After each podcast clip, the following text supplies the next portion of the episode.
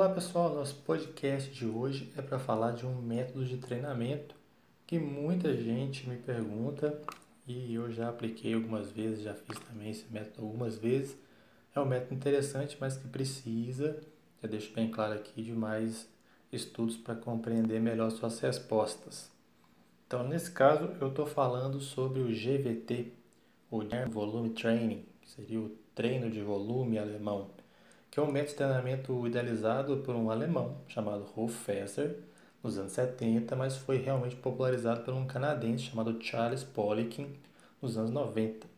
Aliás, o Poliquin tem um livro muito interessante chamado The Poliquin Principles, os princípios Poliquin. Fica a dica aí para você fazer a leitura. Nesse método do GVT, o praticante executa 10 séries de 10 repetições de um exercício para cada agrupamento muscular. Então, por exemplo, para o peitoral, ele faz 10 séries de 10 repetições do supino. Para os dorsais, ele pode fazer 10 séries de 10 repetições da barra ou do pulo em frente. O detalhe é que o intervalo de descanso ele deve ser de 1 um minuto é, entre séries e repetições. O ideal é que você faça exercícios simples, que aí você consegue realizar todas as séries com a mesma carga. Dessa forma, você pode iniciar a primeira série com 60 a 70% das repetições máximas voltadas para 10 repetições, são as 10 RMs. Então você não pode começar a falhar logo na primeira, na primeira série, porque senão você não chega na décima.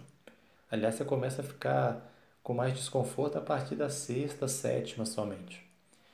Além disso, um exercício multiarticular já é suficiente para fechar um treino de agrupamento. Então, por exemplo, se você fizer um GVT de agachamento, já estaria finalizado seu treino de membros inferiores.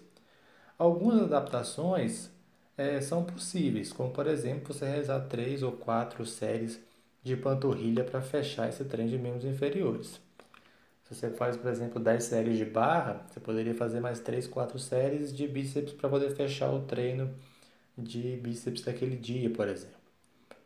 Teve um estudo interessante, o um estudo do Hackett é, de 2018, aliás, esse estudo está na íntegra no Telegram da Higgs, é, que foi feito com homens praticantes de musculação avançados. Ele comparou o GVT feito de forma tradicional, com 10 séries, com uma versão modificada, ou seja, fazendo 5 séries, a metade do volume, para alguns exercícios.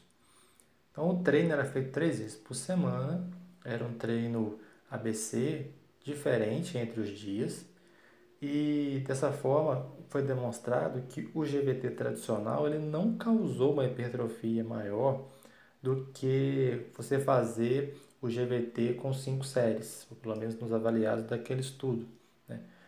E além disso, o grupo que fez cinco séries ele conseguiu ter uma força máxima maior depois das 12 semanas de treinamento do que aquele que fez o GVT com 10 séries. Aí você me pergunta, pô, então o GVT não vale para nada, né?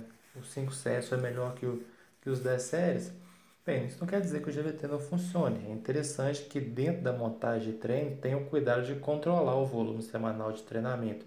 Esse é um ponto-chave, né? Controlar o volume de séries semanais por grupamento muscular. Isso pode ser feito por sessão ou por semana. Como o GVT não é um método para iniciante, com certeza não é, a gente pode falar que é, pessoas intermediárias têm que fazer de 5 a 10 séries por semana para o grupamento muscular por mínimo, no mínimo. E pessoas avançadas, mais de 10 séries para o grupamento muscular por semana. E isso pode chegar, por exemplo, a 32, 45 séries por semana. E isso é importante para desenvolver a força e hipertrofia. E o GVT pode ajudar muito na contagem desse volume. Então ele pode sim ser muito eficiente e eficaz para aumentar força e aumentar a hipertrofia. Se você faz um GVT adaptado com 5 séries e atinge esse número de séries por grupamento muscular por semana, beleza. Isso você vai conseguir ter os seus objetivos alcançados também. Então chama atenção para essa contagem de número de séries por grupamento muscular por semana. Uma outra sugestão que eu posso te dar é em relação à, à sequência, à progressão para chegar e fazer bem o método. Né? Não adianta eu querer fazer um método de DSS se eu não consigo desempenhar ele de uma maneira correta. Então, para isso, é, talvez seja interessante você fazer o GVT adaptado, as 5 séries primeiro, por duas ou três semanas, e depois fazer o GVT completo por mais duas ou três semanas. Mas antes de fazer o GVT completo ou GVT adaptado, é bom que você faça antes, tenha feito antes um método que te leve para a falha concêntrica com pelo menos três ou até quatro séries de um exercício. Isso vai te dar uma base para poder fazer melhor tanto o GVT adaptado quanto o GVT tradicional. Além disso, de uma forma mais prática, o GVT também pode ser usado em ocasiões onde você tem limitação de espaço, como em dias de academia cheia, por exemplo. Então você está lá, tem que fazer pula e frente e tinha que fazer remada. E a remada está ocupada. Então você vai, faz, começa a fazer o pula e frente. Quando você vai para a remada, ela continua ocupada. Então você pode tomar esse tempo e fazer uma série, as 10 séries todas no pula e frente. Claro que isso pode estar naquele dia atrapalhando de alguma forma com relação ao seu objetivo, mas você não deixa de treinar e mesmo porque isso pode, é, fazendo dessa forma, você ganha tempo. Então pode ser uma forma de você ter ali de fazer o treinamento daquele dia, pode ser, como a gente fala, um coringa para aquele determinado dia. Ah, isso em casos especiais.